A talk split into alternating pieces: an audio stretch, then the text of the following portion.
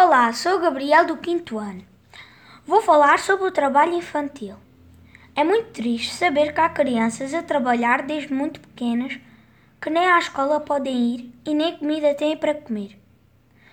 Muitas destas crianças trabalham por necessidade porque têm que ajudar a família. Mas também existem crianças que são obrigadas a ir trabalhar.